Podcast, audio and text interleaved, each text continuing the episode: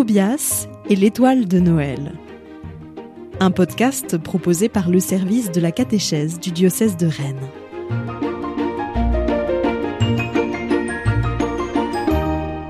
Épisode 11 Dieu révèle son nom. Tobias, vêtu de sa tunique de tous les jours, il avait bien compris la leçon de la veille, arriva un peu en retard ce soir-là. Il était essoufflé et tout désolé. Il avait dû dégager un mouton un peu trop téméraire qui s'était coincé dans un épais buisson. Pauvre mouton. Il était recouvert d'épines plus pointues les unes que les autres, et bêlé plaintivement. Tobias, qui prenait grand soin de chaque mouton, lui avait enlevé très délicatement toutes les épines, les unes après les autres, en essayant de lui faire le moins de mal possible. Il raconta cet épisode à Akam après l'avoir salué poliment. C'est étonnant car aujourd'hui, je souhaite te raconter l'histoire d'un buisson. D'un buisson s'exclama le jeune berger un peu déçu. Tobias qui voyait se succéder les buissons à longueur de journée lorsqu'il menait son troupeau dans les prés, n'imaginait pas une seconde qu'une histoire de buisson puisse être très passionnante. Hier, tu te souviens, nous avions laissé Jacob et ses fils en Égypte, où ils venaient tout fraîchement de s'installer. Les années passèrent, Jacob et ses fils vivaient heureux, ils eurent beaucoup de descendants, euh, qui à leur tour eurent beaucoup de descendants. Des douze fils de Jacob naquirent les douze tribus d'Israël.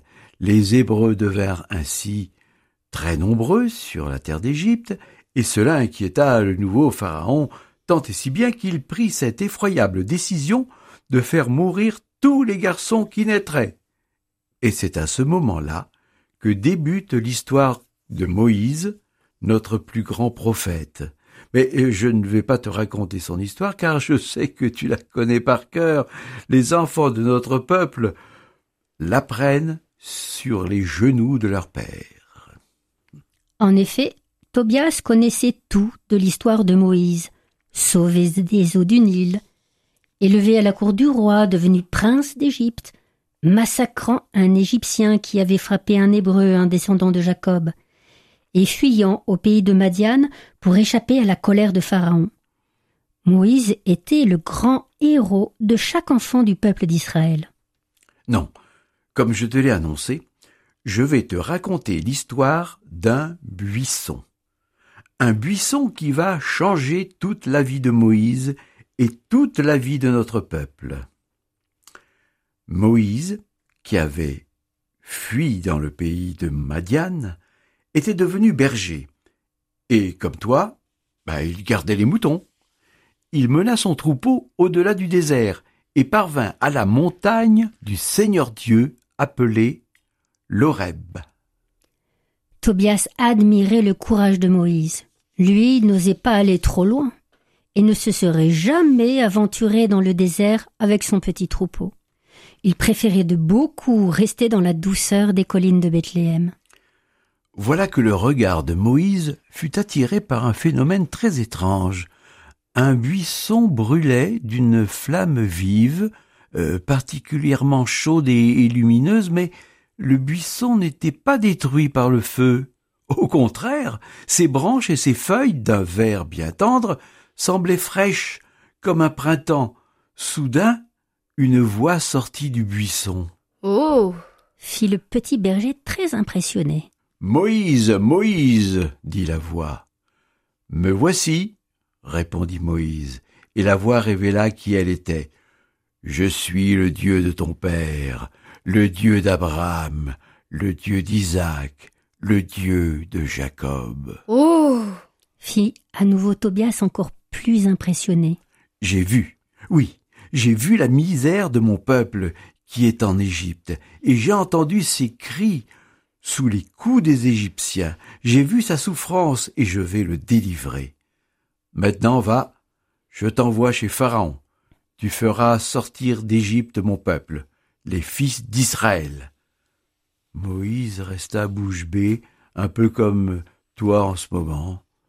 Dit Akam en observant la bouche grande ouverte de Tobias sous le coup de la surprise. Mais très vite, Moïse reprit ses esprits et interrogea le Seigneur Dieu. Les fils d'Israël vont me demander ton nom, que leur répondrai-je? Tu leur diras, celui qui m'a envoyé vers vous, c'est Je suis qui je suis. Je, suis qui je suis Eh bien, tel est le nom de Dieu, le nom qu'il confie à Moïse, le nom qu'aucun Hébreu ne doit prononcer tant il est grand et saint, le nom que seul Dieu peut prononcer. Effectivement, Akam n'avait pas prononcé les derniers mots de sa phrase.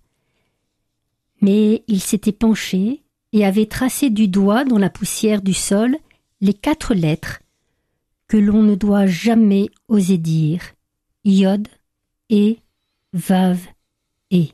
Un long silence se fit entre Akam et Tobias, comme un silence sacré, un silence où Dieu était présent, un silence qui disait plus que tous les mots de la terre. Puis tout bas, dans un léger chuchotement, Tobias osa reprendre la parole. Dis Akam, ce feu si vif qui fait flamber le buisson sans le détruire, ce feu qui éclaire, réchauffe mais ne brûle pas, ce feu qui nous apporte la présence de Dieu, tu ne trouves pas qu'il ressemble à la lumière de notre étoile? Elle qui est si vive qu'on dirait celle du soleil, elle qui éclaire comme en plein jour, même au milieu de la nuit, elle qui est si tendre qu'elle semble caresser ce qu'elle touche, et enfin, chose étonnante, elle qui ne produit aucune ombre. Tobias avait remarqué cet étrange phénomène pendant le beau et long silence qu'il venait de vivre avec Akam. Aucune ombre, rien que de la lumière. Peut-être est-ce parce que elle est juste au-dessus de nous? Pensa Tobias à voix haute. Il courut alors quelques dizaines de mètres plus loin pour vérifier. Toujours pas d'ombre, constata-t-il. Quand il revint s'asseoir près de Akam, ce dernier reprit. Ou peut-être n'est-elle que lumière. Quand tu la regarderas désormais, tu te souviendras du buisson de Moïse, du feu de la présence de Dieu. Akam se leva, reprit son bâton et salua Tobias. À demain, Tobias. À demain, toi qui m'écoutes.